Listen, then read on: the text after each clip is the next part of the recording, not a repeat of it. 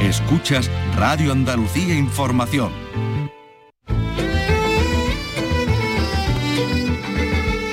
Andalucía es cultura. Con Antonio Catón. Radio Andalucía Información. Buenas tardes. El Museo de las Cuevas del Sacromonte premiado por la Comisión Europea.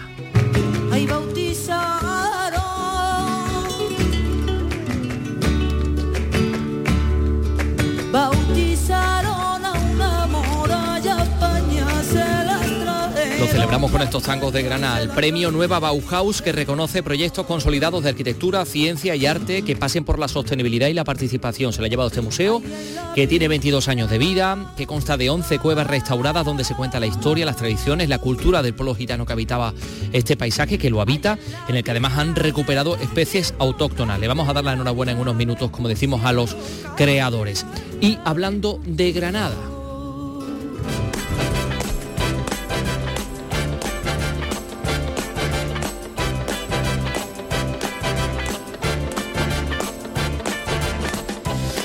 Pues eh, hablando de, de Granada, de toda Andalucía, hoy vamos a hablar del programa de verano del Tío Pepe Festival en Jerez de la Frontera. Carlos López, buenas tardes. En Jerez de la Frontera, efectivamente. Buenas tardes. Se trata de Veranea en la Bodega, que ofrece un programa de música, humor, gastronomía, flamenco y exposiciones en las bodegas de González Vías, en Jerez, entre julio y agosto. Y por donde va a pasar, entre otros, pues Estrella Morente, pero también este que escuchamos, Tom Jones, Rafael o Rubén Blades, entre otros. Casi nada.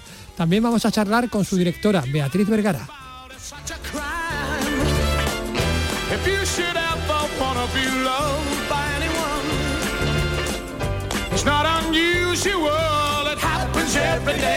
Bueno, pues eh, vamos a escuchar una película que se llama Secaderos, porque vamos a hablar con la directora de esta película.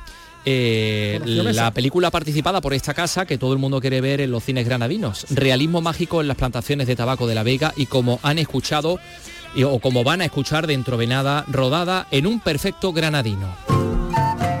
A vueltas con el 50 aniversario de la muerte de Picasso, otra expo en la casa natal en Málaga en una exposición cronológica de su vida artística. Las edades de Picasso se podrá contemplar hasta el 1 de octubre.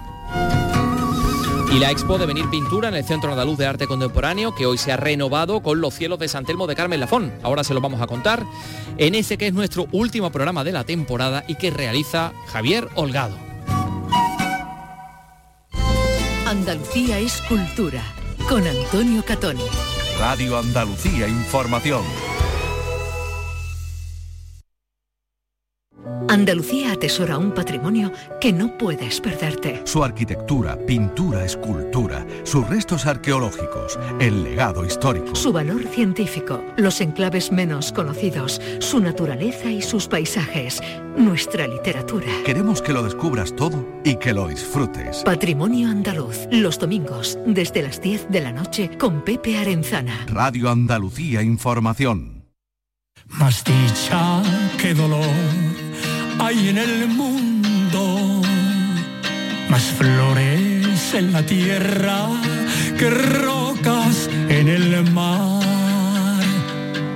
Hay mucho más azul que nubes negras y es mucha más la luz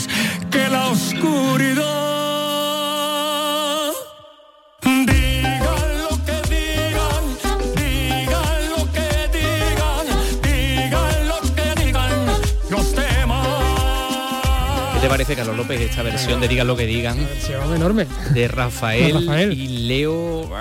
Leo, no, no- no- no veo el Que. Rafael- Leo Rafa- Rizzo, creo que es. Puede ser, puede ser. Es que es súper actual. ¿eh? Sí, bueno, pues mira, Rafael va a estar en Jerez, en la bodega eh, González Díaz, porque esta novena edición del Tío Pepe Festival va a ofrecer un programa cultural este verano que incluye música, la de Rafael y otros muchos grandes, humor, gastronomía, flamenco, exposiciones, un poquito de todo, ¿no? Efectivamente, durante un mes además. Desde el 14 de julio al 14 de, de agosto, el programa Veranía en la Bodega pues presenta una temporada de grandes conciertos y espectáculos. Desde el ciclo flamenco Solera y Compás, con la participación de Vicente Amigo y Estrella Morente, entre otros, al humor de del tío Pepe Comedy, con las actuaciones de artistas internacionales como Tom Jones, Rafael, Castora Dos Noches, por cierto, o Rubén Blades, todo sin olvidar la buena gastronomía de los mejores chefs. Suena bien, ¿no? Hombre, suena estupendamente. Bueno, tanto que vamos a charlar con su directora, con Beatriz Vergara. Beatriz Vergara está aquí con nosotros. Beatriz, ¿qué tal? Muy buenas tardes.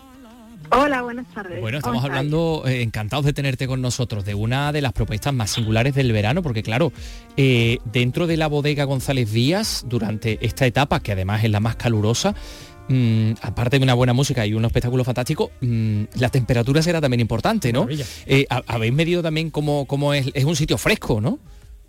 Bueno, es que las bodegas, como sabéis, mm, mantienen una temperatura constante y luego las noches de verano en Jerez, pues son noches muy refrescantes porque estamos muy cerquita del mar y, y entonces las temperaturas suelen bajar y se hacen unas noches que no solamente es el frescor de la noche, sino también los aromas que se que, que- se pueden oler dentro de estas bodegas que son maravillosos, os podéis imaginar, ese aroma a vino de Jerez y a, brandy que, que impregnan todo el entorno donde se celebra este, este festival, ¿no? Qué maravilla. Bueno, ¿y en qué espacios concretos, espacio o espacios de la bodega se van a desarrollar todas estas actividades?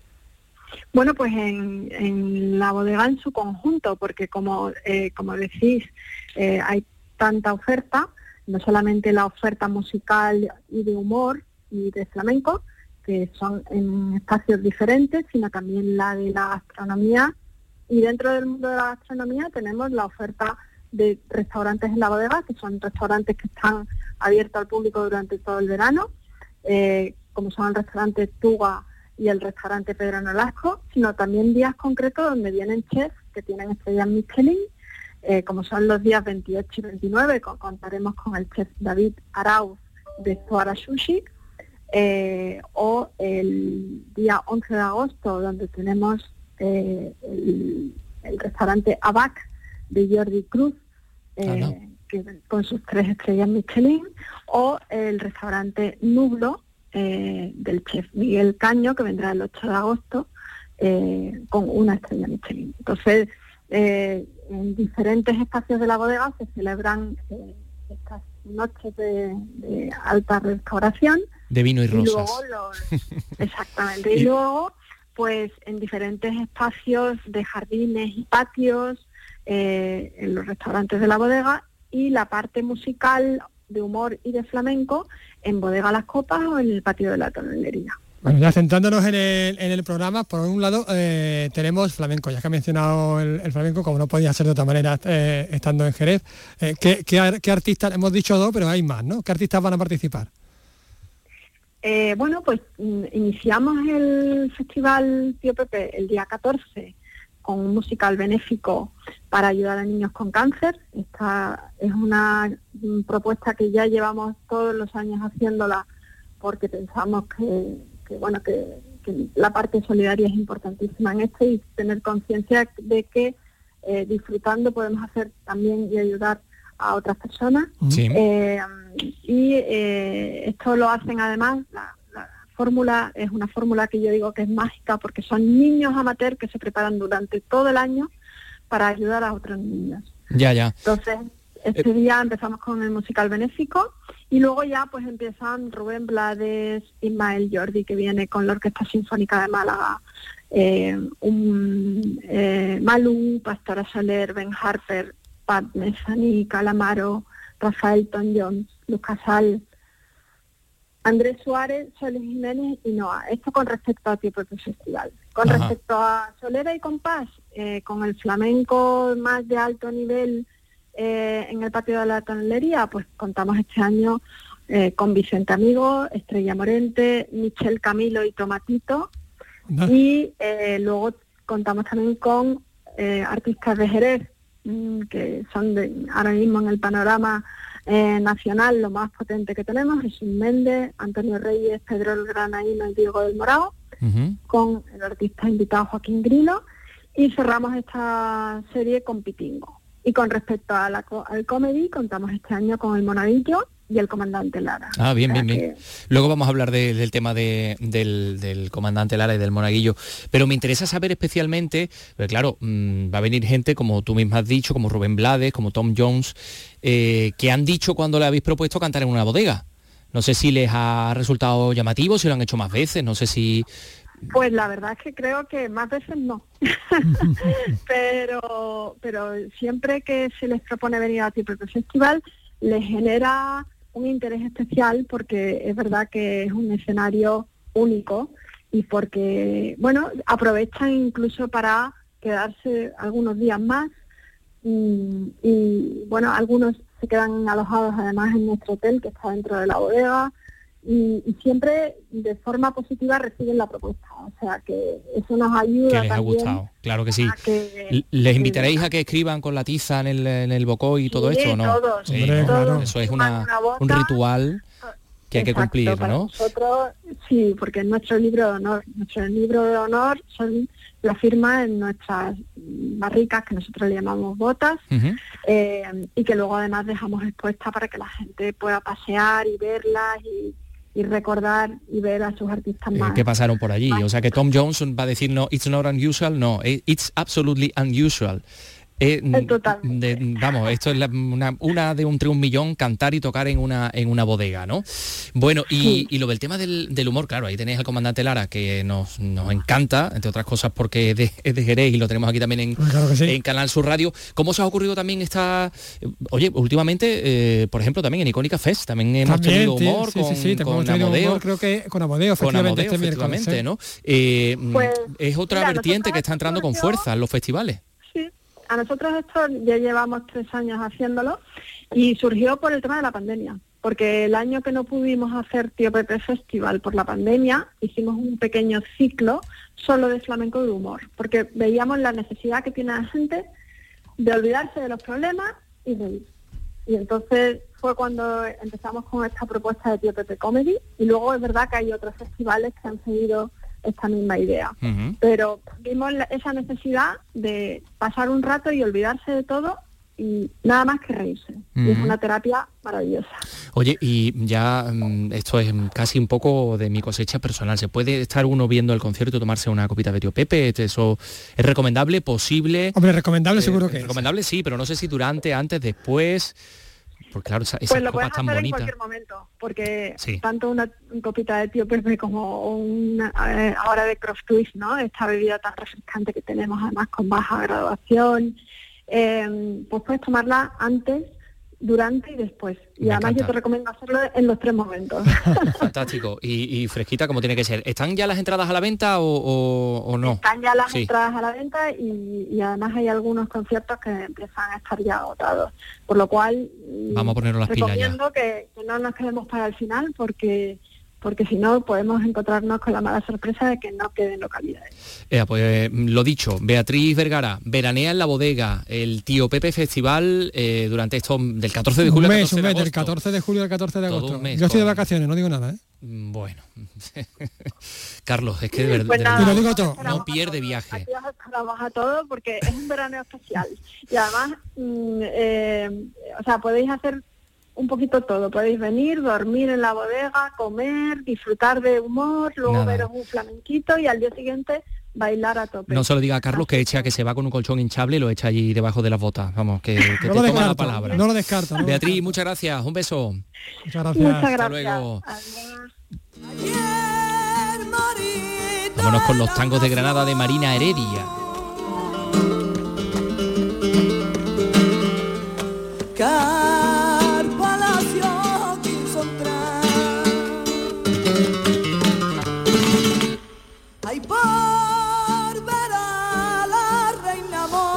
Tenemos que felicitar al Museo de las Cuevas del Sacromonte que ha sido premiado en Europa con un premio de la eh, se llama el premio Nueva Bauhaus. Es un premio que otorga la Comisión Europea que promueve proyectos reales de arquitectura, arte y ciencia basados en un diseño sostenible y además que tengan en cuenta la participación de la gente, ¿no?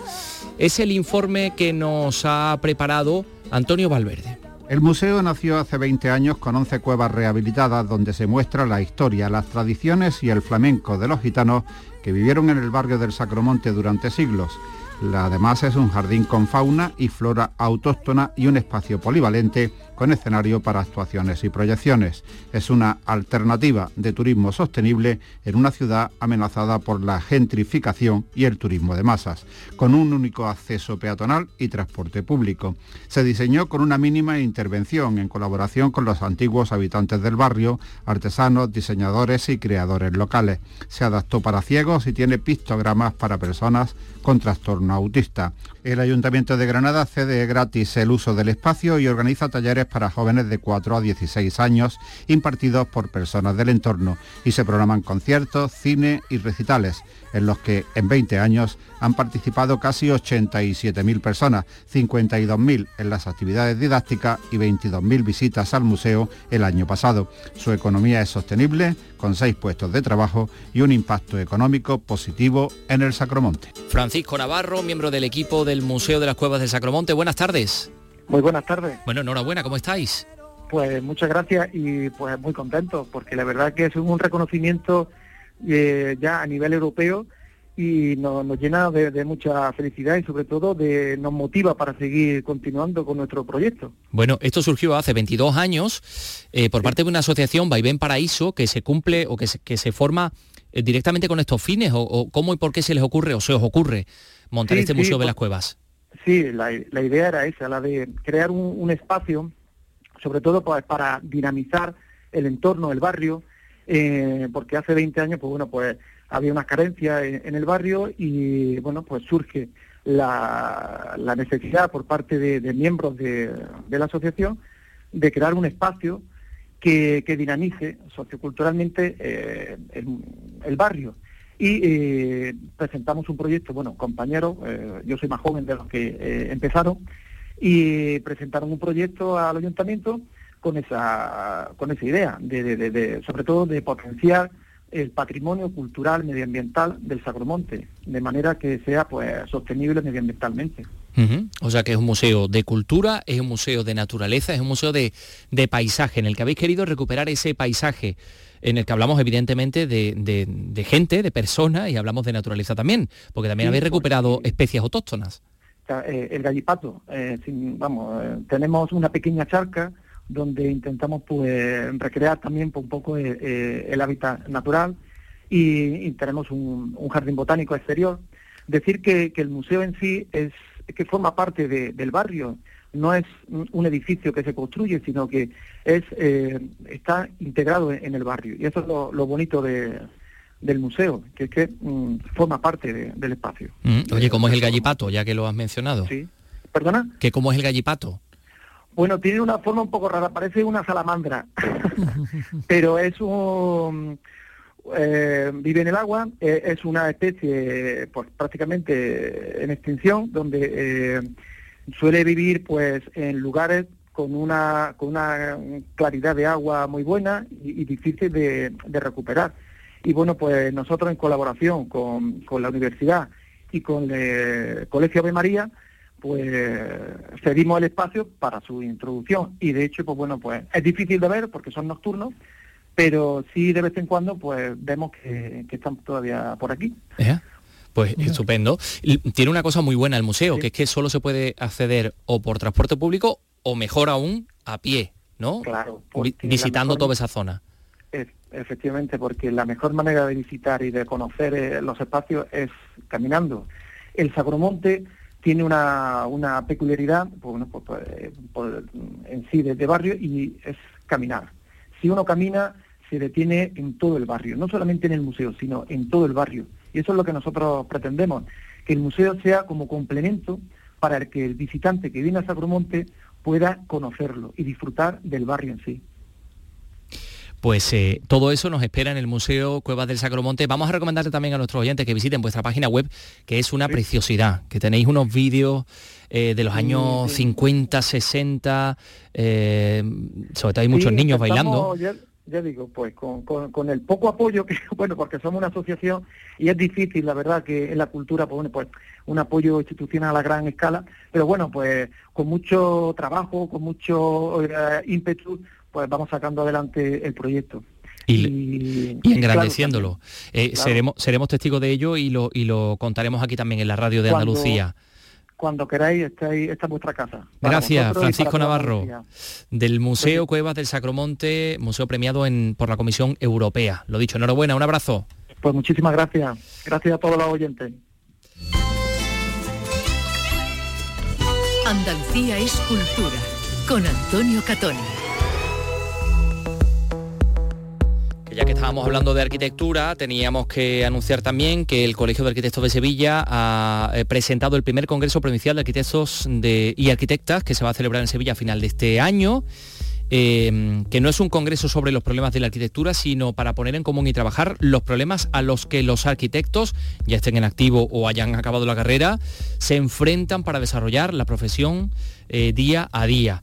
Entonces han convocado a todos los, los arquitectos para fomentar, para buscar una mayor participación y diversidad posible con el fin de establecer una asamblea que sea interesante, que sea concurrida y donde aparezcan muchas ideas. La casa está ardiendo, ese es el título del Congreso, me encanta el, Me el gusta título, el título un montón. La casa está ardiendo. Mm. Primer Congreso Provincial de Arquitectos y Arquitectas de Sevilla que se va a celebrar a finales del año y ya se ha hecho esa, esa convocatoria. Bueno, eh, hablemos de exposiciones. Eh, vamos a hablar en primer lugar de la exposición que celebra el 50, una de ellas, porque hay 20.000, ¿no? Que celebran el cincuentenario de la muerte de Picasso trae de vuelta a su casa natal en Málaga una exposición cronológica de su vida, Las Edades de Picasso, que va a estar disponible hasta el 1 de octubre.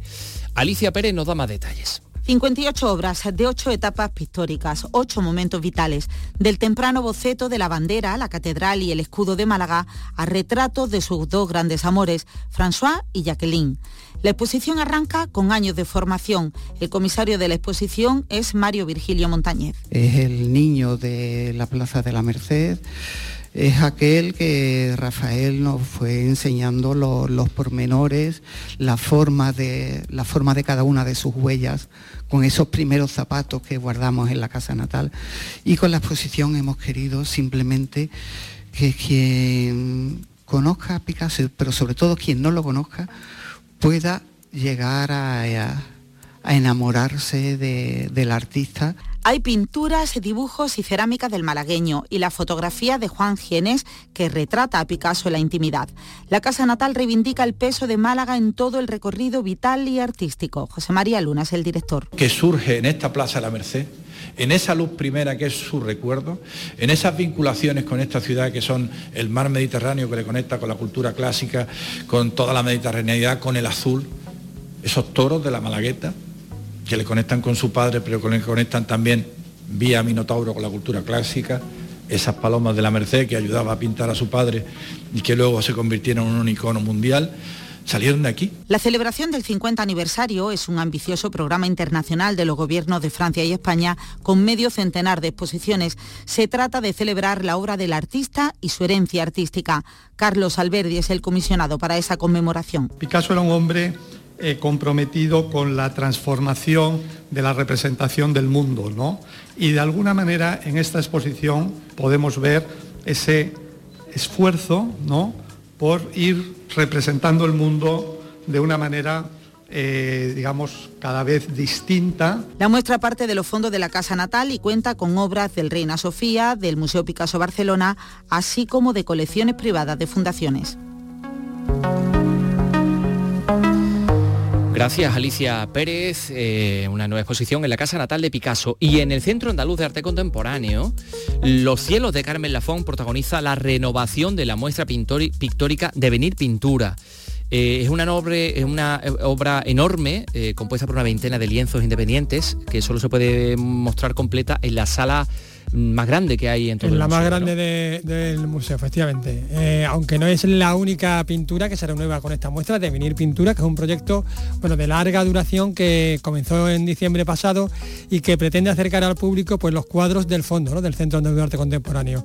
Se han renovado, fíjate, 8 de las 11 salas del eh, museo, Bien. no solo con obras de Carmen Lafont, también con obras de Jordi Teixidó, de Belén Rodríguez o de Gloria Martín. Bueno, hemos recorrido eh, casi todas las, las salas, porque yo me he tenido que volver, con, junto al director del, del CAC, Juan Antonio Álvarez Reyes, que bueno, nos ha ofrecido, digamos, un, un recorrido de su, de su mano. Vamos a escucharlo.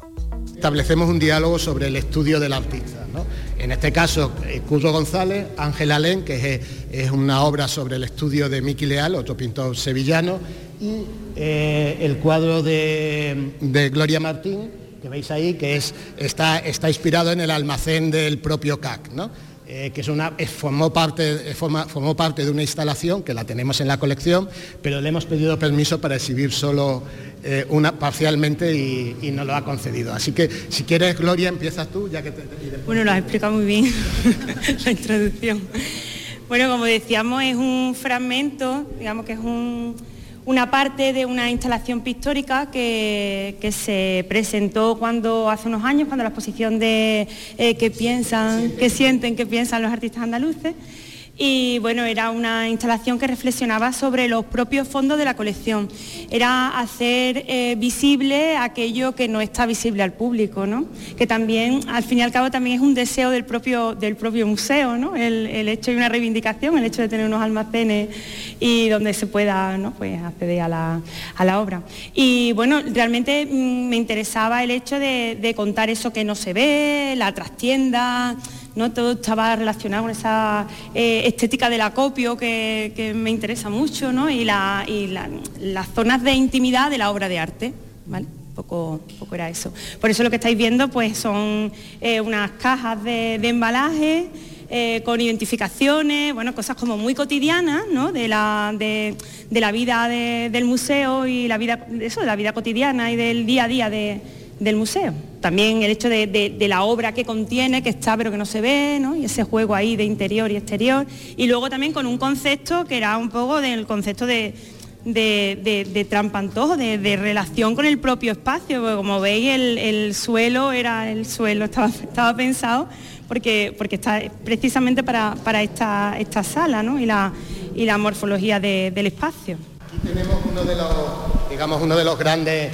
reclamos de la, exposición, que, es, que son los cielos de Carmen Lafón, los estudios preparatorios para los cielos, que los tenemos aquí, que entraron en- muy recientemente en la colección del Centro Andaluz de Arte Contemporáneo, gracias a la dación de la familia. Tenemos aquí a Manuel Lafón, a Diego Lafón y a Marita, eh, esposa de, de Diego.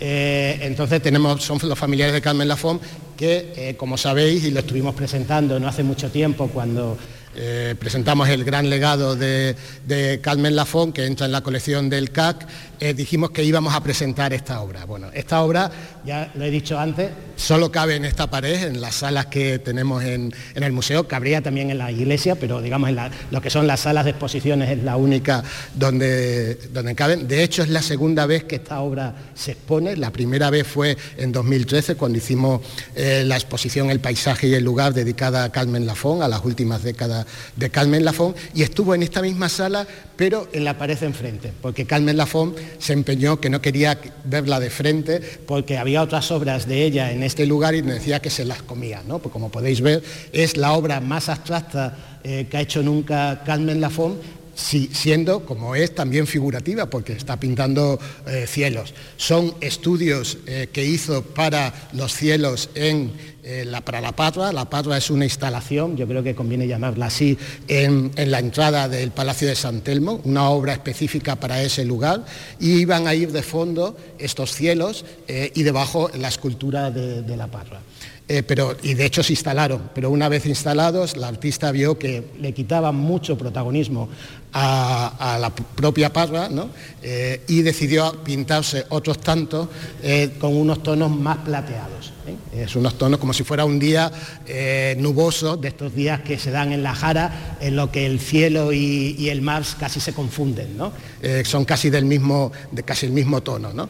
Eh, y eso hace que sea especialmente interesante. Y cuando preparábamos la exposición de eh, 2013, del año 2013, de Carmen Lafón, eh, con Juan Bosco Díaz Urmeneta como comisario, eh, estuvimos en La Jara, que evidentemente muchas veces, pero vimos los cielos y dijimos, con esto tenemos que hacer algo.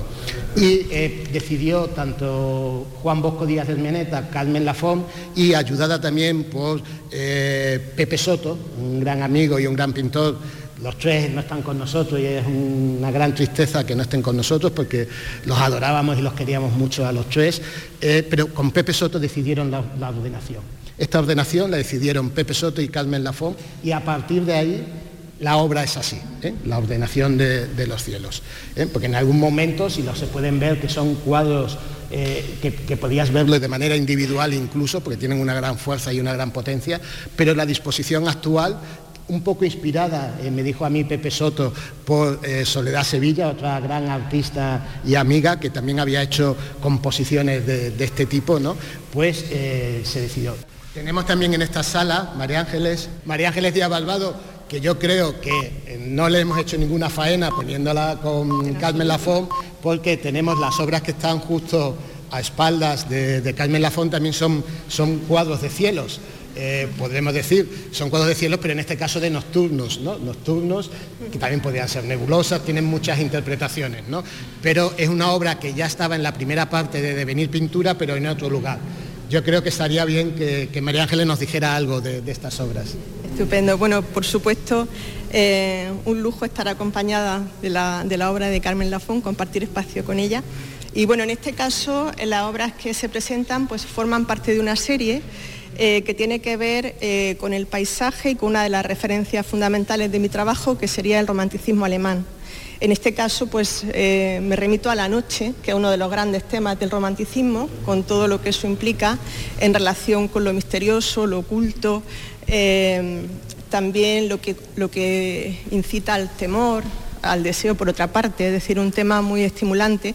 Y eh, son representaciones de cielos nocturnos en los que aparecen las nubes representadas a través de un juego pictórico que sugiere pues leves pinceladas que crean iluminaciones pues en tonos dorados, plateados, de tal manera que la obra se va transformando según la recorremos, ¿no? según nos movemos a lo largo de ella, hay zonas que aparecen, que brillan más, otras que desaparecen, y en definitiva esa, esa idea de representar lo casi irrepresentable, lo cambiante, lo efímero, y como decía, pues ese homenaje a, a los románticos, también a los himnos de la noche de Novalis, que es una obra que, que he tenido muy presente a la hora de, de construir esa serie. Esta sala la hemos renovado y estas tres obras han entrado nuevas en la presentación de, de la colección. Se llaman Canción Gris 1, 2 y 3 y están relacionadas con eh, Los Apóstoles Blancos, que es el cuadro que tenemos detrás.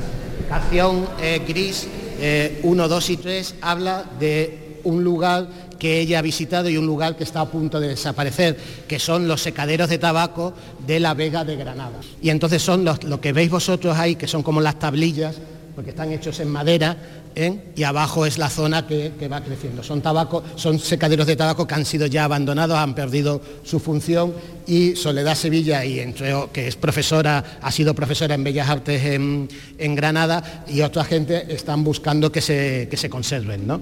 porque forman parte de ese paisaje, de la historia de ese, de ese lugar. Hay una película ahora precisamente de Rocío Mesa, de la Granadina. Exacto, yo todavía no la he visto.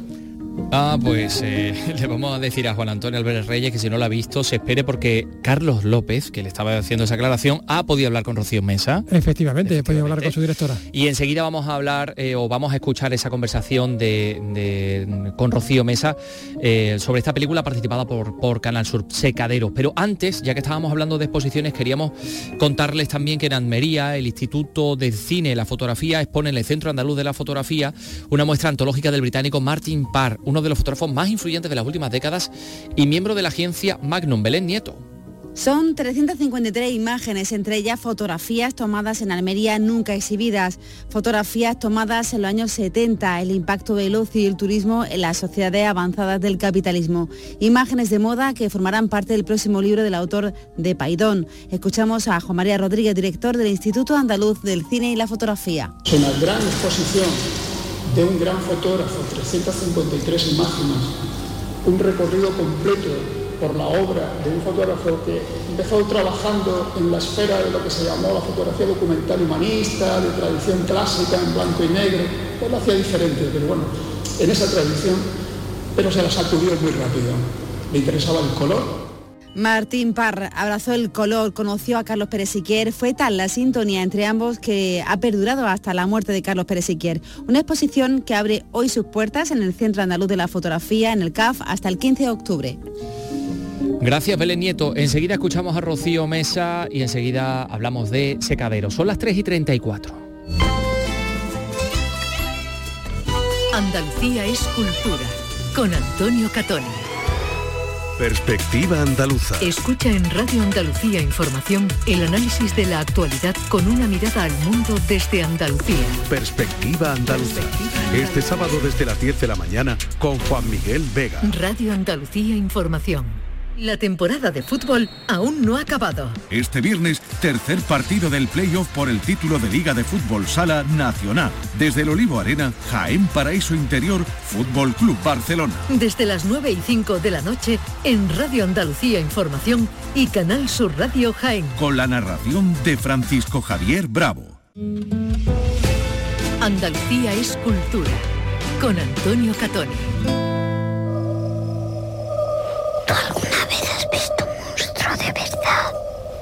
¿Que si yo he visto un monstruo de verdad? Pues yo no.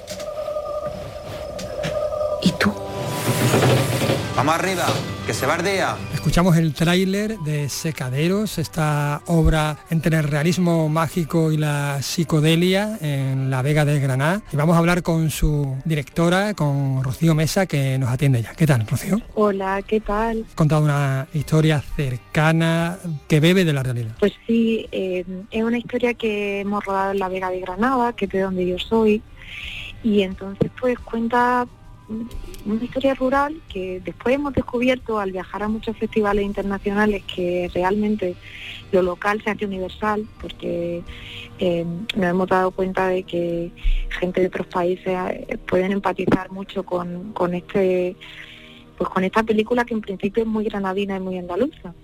Pero efectivamente pues es una película que, que surge eh, la semilla surge porque yo soy de allí, de la Vega de Granada, y he crecido entre secaderos de tabaco, que fue un monocultivo durante el siglo XX, y estos secaderos de tabaco, pues en mi niñez se me antojaban como si fuesen guaridas de seres gigantes que viven en la tierra, ¿no? Porque son así como estructuras arquitectónicas muy grandes. Y esos seres gigantes pues se quedan en mi imaginación de niña, me acompañan después a lo largo de mi vida y ya de adulta me reencuentro con estos secaderos pues con otra visión mucho más madura, entendiendo que son pues fantasmas arquitectónicos que nos hablan de una herida, de una crisis económica. Y así surge esta idea de crear una película con mucho contenido social, pero también con un elemento fantástico que es esta criatura del tabaco que navega errante por esta vega de Granada. Y aparecen los personajes de Vera y Nieves, que Vera pues es una niña que pasa el verano en el pueblo de sus abuelos, pero que viene de Madrid, de la ciudad, con lo cual el pueblo pues le parece un paraíso donde ella puede ser libre, conectar con la naturaleza. Y sin embargo Nieves es una adolescente local que vive en este pueblo y que se le empieza a quedar pequeño y empieza a encontrarse un poco agobiada por las circunstancias de, de lo local que en este caso pues le aprietan. Y ahí nos encontramos con esta dualidad de estos dos personajes, de cómo nos relacionamos con lo rural y, creamos un, un retrato poliédrico sobre la situación de esta España eh, pues, de los pueblos a través de sus familias y de este elemento fantástico que es la criatura que las une. ¿Por qué no nos habla? ¿Qué te pasa? Tú no te puedes meter en las cosas del secadero. Eso son cosas de mayores. La criatura sale en el primer plano, o sea que no estamos destripando nada. Claro, yo encuentro referencias a, a Cristal Oscuro, eh, más que por ejemplo a Totoro, ¿no? Más que a esa eh, vertiente japonesa. A ET, ¿no? Ese ser amable que puede simbolizar la criatura, una criatura que no ven al principio casi todos. Al final acaban algunos incluso abrazándose a ella. Pues efectivamente esta criatura puede recordarnos mucho a, bueno, pues a las películas con las que hemos crecido porque fue una decisión consciente eh, hacer un ser mágico con efectos prácticos, es decir, que fuese una criatura tangible eh, y no hecha con efectos visuales. Y esto fue pues un- una labor de artesanía increíble construida por nuestros compañeros de DDT, que bueno pues incluso han ganado Oscar con, con el fauno del laberinto del fauno eh, y han trabajado pues en muchas de las grandes superproducciones que conocemos que tienen criaturas mágicas y, y efectos prácticos, ¿no? Pues las películas de Guillermo del Toro, El Señor de los Anillos, muchas producciones. Y bueno, pues decidieron entrar en Secaderos, que es una pe- película más pequeñita, porque se enamoraron de esta historia y sobre todo de esta criatura que, como dice, es tierna. A ellos siempre les toca hacer el malo de la película, pero en este caso, pues un ser errante que desea ser visto, eh, que simboliza pues ese cultivo de tabaco desaparecido, esa lucha obrera, esa energía que queda en el ambiente eh, cuando eh, acontecen eh, pues hechos históricos como fue esta idiosincrasia que realmente se, generó alrededor de este cultivo del tabaco y que además hace como espejo para nuestros protagonistas y, y que desea ser vista y ser escuchada y que y proteger la tierra y los secaderos de tabaco en este caso, ¿no? Así que bueno, pues ha sido un regalo a nivel eh, de producción poder trabajar con compañeros tan talentosos y poder eh, pues vivir el proceso de creación de una criatura como esta que eh, aunque parece que está cubierta de hojas de tabaco, esas hojas en realidad pues están hechas con una aleación de seda, con una membrana de silicona, una a una. eh, tienen más de 2.000 hojas en todo el cuerpo, la cabeza un animatrónico controlado por control remoto y bueno, pues una tecnología muy compleja a la hora de diseñar esta criatura y después también un regalo a nivel narrativo, ¿no? Poder eh, jugar con la experimentación y, y- la libertad de, de mezclar pues historias muy nuestras, eh, invisibilizadas, eh, de la España rural y mezclarlas con un poquito de fantasía. de la España rural con, con personas, con actores eh, de esa España rural, de esa Andalucía rural en este, en este caso, actores no, no profesionales, cómo ha sido el casting y cómo han logrado esa, esa verdad que transmiten, ¿no? Pues sí, la verdad que todos ellos mm, hacen un trabajo espectacular teniendo en cuenta de que la mayoría del elenco son actores no profesionales. Eh, solamente hay una actriz profesional, que es la sevillana Tamara Arias, Sí. Que bueno, pues es amiga mía de- desde hace mucho y tiene una técnica increíble que consigue unas actuaciones pues muy realistas y muy tangibles y me parecía que, que era perfecto poder incluirla en este grupo de, actores que en realidad nunca habían tenido experiencia frente a las cámaras, son vecinos de la zona de la Vega de Granada, pues agricultores que han trabajado en el tabaco, casa, niños, adolescentes.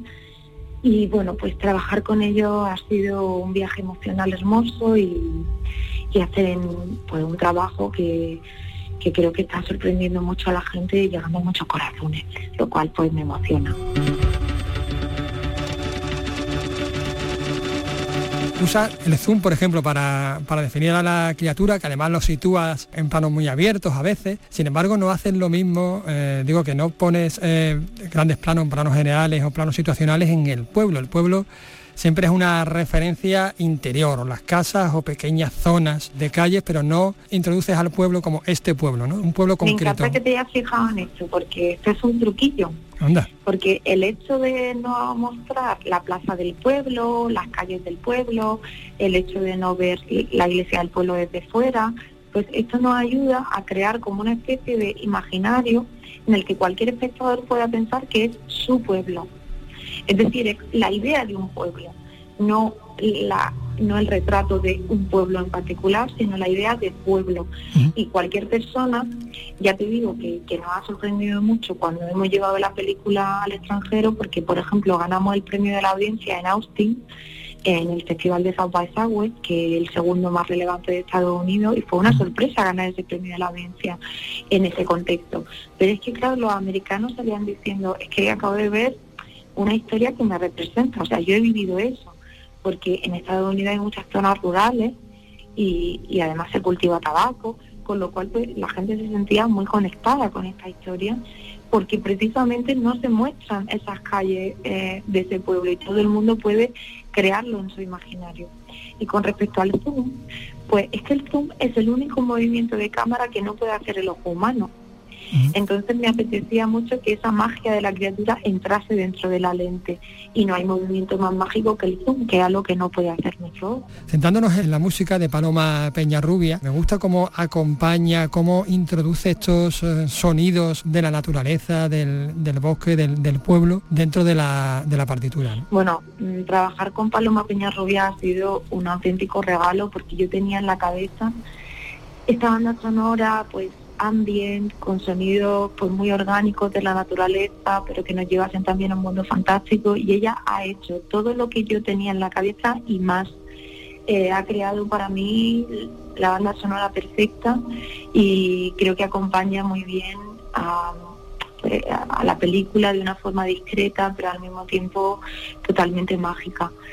Ah, ha utilizado mucho sonido orgánico eh, que Joaquín Pachón, el sonidista que teníamos en set, le iba pasando, pues desde grillos, hojas, los vientos metiendo eh, las choperas, las propias hojas de tabaco, eh, cómo se van rozando entre ellas.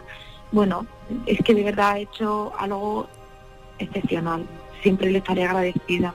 Es lo bonito del cine, ¿no? Pues que, que nos abre la posibilidad a trabajar en equipo y colectivamente y en esta película pues hemos contado con muchas mujeres que han aportado mucho a esta historia, entre ellas Paloma. Muchas mujeres porque de hecho es un cine de, de mujeres, ¿no? Te podemos enmarcar o no sé si tú te, te incluyes dentro de esta nueva ola de directoras que están surgiendo, más o menos de tu generación en, en, España, que hace otro tipo de cine, ¿no? Pues sí, la verdad que me siento muy afortunada de vivir el momento histórico que me ha tocado, donde puedo disfrutar de las películas increíbles que hacen mis compañeras, donde cada vez se nos está dando más espacio y, más posibilidades de, contar las historias que a nosotras nos interesan.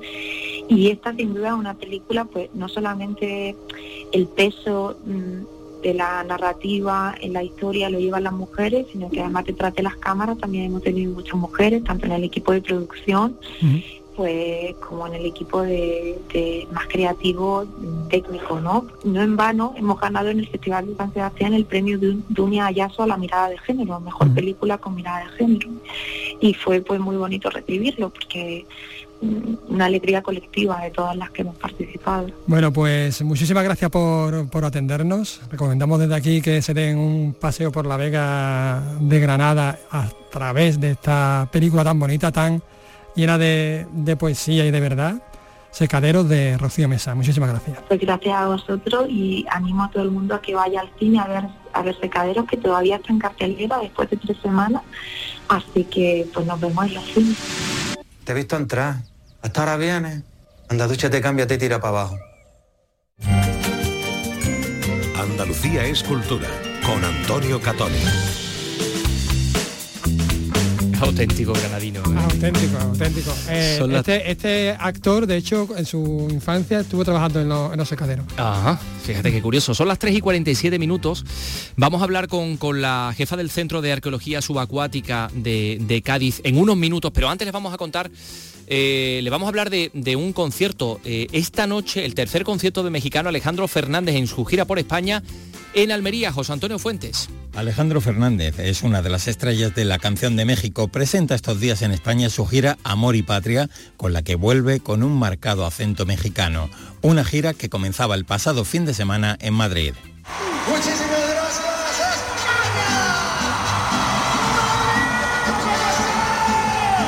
Alejandro Fernández actúa esta noche a las 10 en el recinto ferial de Almería, en el que va a ser el primer gran concierto del verano en la capital almeriense.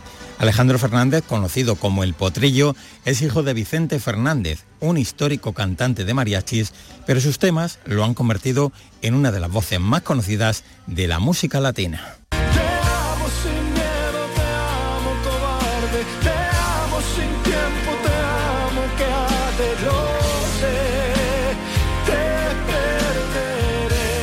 Pues esta noche Alejandro Fernández en Almería y en Córdoba Antoñito Molina, que no Antonio Molina. Antoñito Molina, compositor gaditano. Toño Merino. Continúa el programa de conciertos en la Plaza de los Califas. Después de Alejandro Sanz, el barrio Vanessa Martín, llega Antoñito Molina. Se ha hecho un hueco en el panorama musical nacional con sus temas, todos compuestos por él, que hablan de corazón y de sentimientos. Reconoce que le apasiona más componer que cantar, pero disfruta cada concierto que da. Aún no se acostumbra a cantar en grandes escenarios porque asegura que sigue disfrutando actuar para pequeños grupos acompañado solo de su guitarra. pero es verdad que este año va a ser un verano diferente porque por primera vez sí que es verdad que me veo en sitios que asustan de, de, miedo bonito, como yo digo, ¿no? De miedo bonito, ¿no? Asustan de ilusión. Yo cantaba en chiringuito para 10 personas, para 50, para 100, hace unos cuantos años y lo he disfrutado, ¿no? Pero es verdad que nunca me podía imaginar que yo iba a estar, bueno, en sitios de como la Plaza de Toro de Córdoba, ¿no? Y festivales donde vamos a estar A pesar de todo, el éxito ha llamado a su puerta y le espera un verano repleto de conciertos de todos los formatos. Pues eso lo que, lo que va a pasar esta noche en Almería y en Córdoba. Nos vamos a meter en estos últimos minutos del programa de la temporada, del último programa de la temporada en asuntos más históricos. En primer lugar le vamos a hablar de un trabajo sobre las milicias locales del Reino de Jaén en el siglo XVI que ha merecido el Premio de Investigación Histórica Cronista Cazamán 2023. Estamos hablando de los pecheros del ejército español, muchos de los cuales provenían de este reino. Alfonso Miranda, Jaén. Un trabajo realizado a base de las fuentes documentales de los archivos de Baeza, Jaén y Úbeda, donde allá aparecen los primeros documentos de personas que fueron reclutadas no para la primera línea de batalla, sino más bien para tareas de información clave para los ejércitos. Esta gente eh, se utilizaba para, en puntos muy concretos de tensión en los que quizás eh, algún informador ah, daba alerta a la capitanía o al propio monarca de que una flota pirática podía atacar la costa y si necesitaban refuerzos, pues ciudades como Motril, por ejemplo, que aparece bastante, eh, de la plaza por si acaso había algún desembarco o intento de ataque. Es José Antonio Cano, profesor de Geografía e Historia, investigador de Alcalá la Real, quien también apunta a que estos cientos y cientos de hombres de Jaén del siglo XVI son, en parte, los grandes olvidados de la historia. dejabas de lado pues tu trabajo, tu familia, tu- eh, se pasaban muchas penurias también durante el trayecto, durante el servicio. Fueron gente que no es que ya no hayan pasado la historia, sino que muchas veces en años posteriores incluso la documentación donde aparecían se destruye, porque quizás fa- eh, descendientes de esta gente adquirían algún título de hidalguía y claro, si esas listas aparecía algún antepasado suyo, eh, daba a entender como que no hacía tanto que tenían ese privilegio, que sus antepasados eran pecheros, hacían estos servicios, entonces en ocasiones también se destruía a propósito. Según el profesor José Antonio Cano, las milicias del Jaén del siglo XVI fueron claves para el devenir de una guerra, pero sin nombres ni apellidos. I'd like to be under in an octopus's garden in the shade. Let us in, knows where we've been in his octopus's garden. Pues sí, debajo del mar estaba, cantaba Ringo, ese jardín del pulpo. Eh, pero debajo del mar hay muchas cosas muy interesantes. Tenemos en el Instituto Andaluz de Patrimonio Histórico un centro especializado situado en el balneario de La Palma de Cádiz. Es el Centro de Arqueología Subacuática que durante estos tiempos, este tiempo de verano va a desarrollar of- eh, visitas guiadas, talleres familiares hasta el 17 de agosto. ¿Para qué? Para dar a conocer por un lado el edificio del balneario de La Palma, este balneario decimonónico, pero también el trabajo de la arqueología subacuática que se realiza en él, la investigación en fuentes documentales y cartográficas, las técnicas que se emplean para excavar un yacimiento bajo el agua, eh, a través, claro, de los restos arqueológicos que se, que se restauran en estas instalaciones. Y se va a mostrar a los ciudadanos pues cómo era la vida, por ejemplo, a bordo de los, eh, de los barcos, cómo se comerciaba. Eh, hay un taller familiar que sumérgete en el patrimonio subacuático, dirigido a un público infantil, en fin, un montón de cosas. De ello vamos a hablar con Milagros Alzaga, que es la jefa del Centro de Arqueología Subacuática. Milagros, ¿qué tal? Muy buenas tardes. Hola, buenas tardes. Bueno, eh, hay muchísimas cosas que hacer este verano porque eh, parece que el patrimonio subacuático, lo que está ahí debajo del, del mar, pues como que le prestamos menos atención a lo que, lo que tenemos sobre la superficie, en la superficie de la Tierra, ¿no? Sí, pero, pero está, está ahí y es el reflejo de la, de la importancia histórica que en este caso ha tenido la, la comunidad, eh, actual comunidad autónoma andaluza. Hay muchísimas cosas que hacer. Eh, ¿Qué eh, actividad mm, destacarías, mm, no sé, como más curiosa o, o como novedad en este año de las que lleváis a cabo en el balneario de La Palma, en este centro de arqueología subacuática? Bueno, bueno, como bien has dicho, eh, hemos abierto nuestras nuestras puertas eh, en, el, en el Centro de Arqueología Subacuática del Instituto Andaluz de Patrimonio Histórico y de la sede del, de- balneario Nuestra Señora de la Palmera Real. ¿no? A lo largo de todo este verano vamos a abrir nuestras puertas dentro de un proyecto eh, financiado tanto por el Instituto Andaluz de Patrimonio Histórico como por la Fundación Española de Ciencia y Tecnología, que como bien has dicho se llama Divulgando Ciencias sin Barreras. Hemos empezado el 20 de, junio y lo vamos a finalizar el, el 17 de, de agosto. Eh, como decías, queremos que se conozcan nuestras instalaciones, cómo realizamos nuestro, nuestro trabajo. Eh, tenemos también esos talleres familiares que se llaman Sumérgete en el patrimonio subacuático y donde queremos fomentar con, este, con estos talleres familiares el- las actitudes de respeto, de disfrute hacia este patrimonio, empezando por por los más por los más pequeños y bueno sí tenemos que, que decir que, que los menores de, de 8 años por favor tienen que venir eh, acompañados de- Acompañado. De, un adulto no Claro. sí y- que se haga responsable, no vayan a tocar los chiquillos alguna, es. alguna pieza que Bueno, esté ahí expuesta, ¿no? Mm, Bueno, vamos a, a tener material, pero vamos a tener sobre todo reproducciones y lo que queremos es que eh, jugando aprendan a, a disfrutar de este patrimonio, a entenderlo, a saber cómo se, se- cómo trabajamos bajo bajo el agua y no solamente bajo el agua, sino cómo se restaura después ese ese patrimonio y, y también cómo se cómo se investiga, ¿no? Y son unas, unas actividades que, como decía, van del 20 de junio al 17 de agosto. Y bueno, el, el horario de las visitas guiadas va a ser los martes por la tarde a las 7 de la tarde. Muy buena hora. Que hay personas que, que a lo largo de la mañana no pueden ir. Los miércoles a partir de las, de las once y media y los jueves a partir de las 12 tendremos esos, esos talleres Esos talleres familiares, ¿no? Eh, ¿Cuántas veces, Milagros, han preguntado los visitantes eh, mm, eh, dónde está el templo de Melcar? que seguro que será una de las preguntas más recurrentes. ¿Y cuándo lo, vais- cuándo lo Bueno. vamos a encontrar? Bueno, eh, en ello, en ello, en ello estamos, ¿no? Se trabaja, son varios equipos los que los que estamos trabajando y bueno, nosotros concretamente pues seguiremos eh, trabajando. Nosotros creemos que, que puede estar por la zona de, de, Santipetri y, y, bueno, seguiremos eh, trabajando y de hecho se van a realizar una serie de prospecciones geofísicas en la en la zona. ¿Y, y qué zona de la costa andaluza es más rica en este tipo de patrimonio? Entiendo que, bueno, pues la zona del Golfo de Cádiz ver, especialmente por su Sí, historia. toda ¿no? Andalucía tiene una gran riqueza, eh, como decía antes, como ese reflejo de, de la importancia histórica que tiene nuestra comunidad autónoma, pero evidentemente y sobre todo en edad moderna es, como tú bien dices, el Golfo de, de Cádiz, ¿no? Donde más restos arqueológicos o acuáticos podemos podemos encontrar, eh, debido sobre todo a esa ruta con América, esa ruta de ida y vuelta, estos barcos que salían de los puertos de Sevilla, de los puertos de Cádiz y que retornaban de nuevo a estas costas y que a veces llegaban a su destino o, o no, ¿no? Evidentemente esta es la zona donde más podemos encontrar. Bueno, pues eh, todo el mundo, Milagros, está también hablando de todas estas cosas a raíz de, ese- de esa implosión del, del, eh, Titán este, ¿verdad? Que, que hemos visto todo el mundo Sí. pendiente de la, de la televisión. Sí. Eh, eh, bueno, pues parece el, el capricho de, de unos millonarios que les ha llevado a, mm, no sé, si por, por ver estos restos, que también es patrimonio de toda la humanidad, ese Titanic que está ahí hundido, seguramente será también otra de las cosas que los chicos te van a preguntar, ¿no? ¿Cómo desarrolláis ese trabajo bajo el agua? ¿Es tan peligroso para que pasen cosas como estas?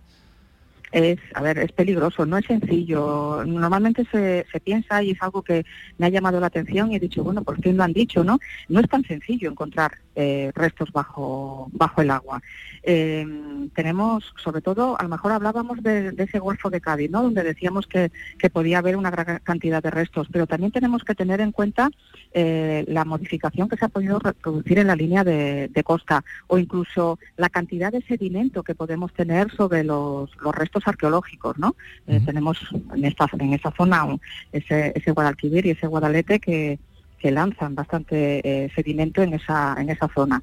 Eh, tenemos que realizar prospecciones geofísicas, tenemos que realizar eh, sondeos y evidentemente las actividades de buceo siempre son peligrosas porque estamos trabajando en un medio que, que no es el nuestro, no estamos preparados para, para estar bajo el agua. Claro Tenemos que que equiparnos de una forma especial. Nosotros siempre decimos que hacemos lo mismo que, que en tierra, pero que tenemos que adaptar nuestra nuestras técnicas y que nos tenemos que adaptar nosotros mismos. Nos tenemos que vestir de forma distinta, respirar de forma distinta y, y ser conscientes de que en un yacimiento en tierra podemos estar trabajando todo el día, en un yacimiento en el agua no. Hay que Depende saber de la- exactamente de la dónde, dónde estar y depende de muchos factores.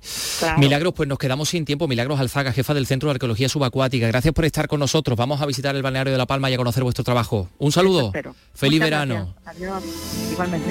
Bueno, que nos vamos a ir porque termina la temporada y vamos vamos a agradecer a todos los compañeros que han participado en este programa, eh, Canal Sur Radio y Televisión, Radio Andalucía, a nuestro querido Paco Gómez Zayas que ha estado siempre al quite, hablándonos de cine clásico.